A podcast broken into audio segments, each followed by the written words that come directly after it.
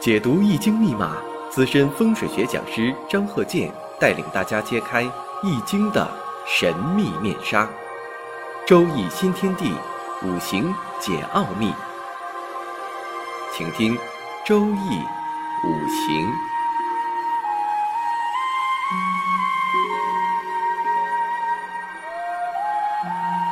上山微电台荣誉出品。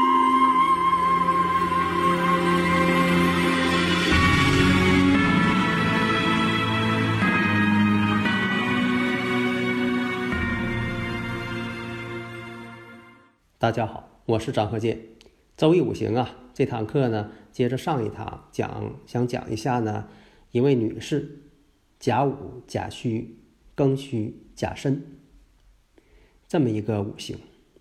首先呢，判断一下，你像这个庚戌日啊，特别讲到这个癸刚日，你像这个阴差阳错日啊、十恶大败日啊、癸刚日啊，有很多这个日，这个日呢很重要。但是我还是那句话啊，你不能说的以日呢为啊这个所有判断的标准。那么这个五行呢还有一个特点，四柱全阳。在这里呢，我想说一下，你不能说看到哪个五行啊有一些缺点，也可能这个人的缺点呢对他来说呢是他优点。那么咱就是举例说明，你看这个人呢四柱全阴全阳，你说他不好呢，得看什么情况。有一种呢，确实不好。那你说，孤独之下，婚姻也不好，也没有一个关心他的亲人啊。但是还有一种情况，这个人呢，什么都不管，他不操心，他是孤独，但是呢，自娱自乐，一天呢，这个自己想干什么干什么，活神仙。判断的时候。在这里呢，就是看幸福感。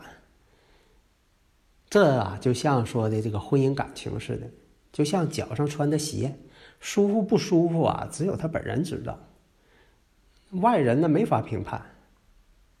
你说这个人呢，用这个呃外人眼光、众人眼光，说这人不太好，就自己一个人啊，别人认为挺孤独，但他认为挺好。来人多了呢，他还心烦。性格不一样嘛，有很多人呢，就是愿意呢，就是说有个亲情，有的呢就愿意这个聚堆儿。你像有的人呢，这个用餐呢、吃饭呢，愿意自己一个桌子啊，他是比较随意。那有的人呢，偏得凑热闹，人本来自己想要一个桌，结果呢又来个人儿啊，就是想跟你坐一块儿啊，就是想跟你一起吃，啊，边吃边聊啊，你还觉得不适应。还有一些人啊，就喜欢自己过日子，啊，没事儿了看个手机，看个电视，自己喜欢这个书法、绘画呀，喜欢音乐呀，自娱自乐。谁要一看他来了，还问人家什么事儿？你过来看我了？无事不登三宝殿呢。如果人家给他送礼物呢？哎，给我送礼物，无功不受禄啊。白骨精给唐僧送饭，这没安好心呐。哎，他往这上想啊。所以啊，每个人的感受不同，幸福对幸福的要求又不一样。所以你在判断的时候呢，都按同一个标准。你说这个五行不好，你说哎我挺好。你要说这个五五行怎么怎么好，也他觉得他一点都不好。这就像说也很多人呢都爱关心呐财富啊，总是让看一看呢我到底有啊多大的财呀。而这个财富呢又是相对的。你像这个在这个。偏远的地区、落后的国家，你说这个国家呀，有这个啊几十头牛啊，那就是当地的酋长首富啊。啊，在非洲一些国家，你要说的有几十头牛，你要说在发达国家，那不算事儿啊。所以呢，这个富有，这个富有啊，只能说以地区性质的来论，或者以这个平均水平来论。那说到富有啊，就是我经常讲的。按照我的理论，张鹤健教授全凭看圈里讲的理论。你像刚才说这个甲午、甲戌、庚戌、甲申四柱全阳，你说他啊孤独啊是孤独，婚姻呢家庭啊也不正规，但他他自觉呢感觉良好。那么呢，看一下从他这个婚姻角度来讲，她丈夫那边势力也很大。有一定的这个地位了，势力，就是他做生意啊做到一定地位了。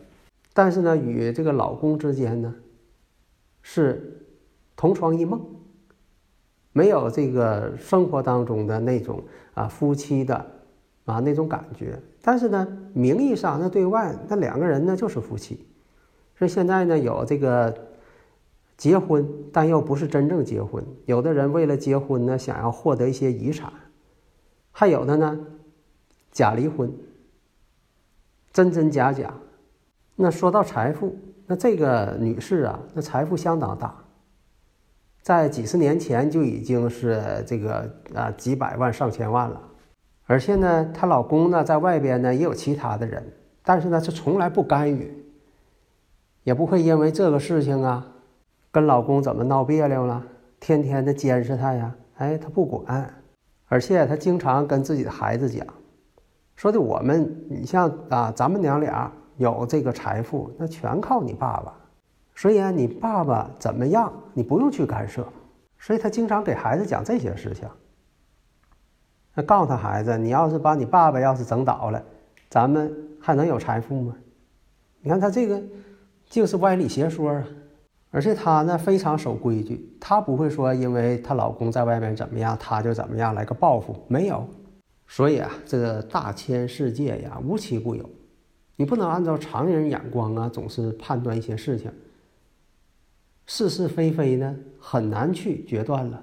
那怎么办？那你判断的时候呢，就是客观分析，而不是说站在某一个正义立场上。所以你判断的时候，把事情给判断正确。这就可以了，而且呢，要给他敲响警钟，告诫他一番。更深层次的一些事情，那在这里呢也不好去展开论述。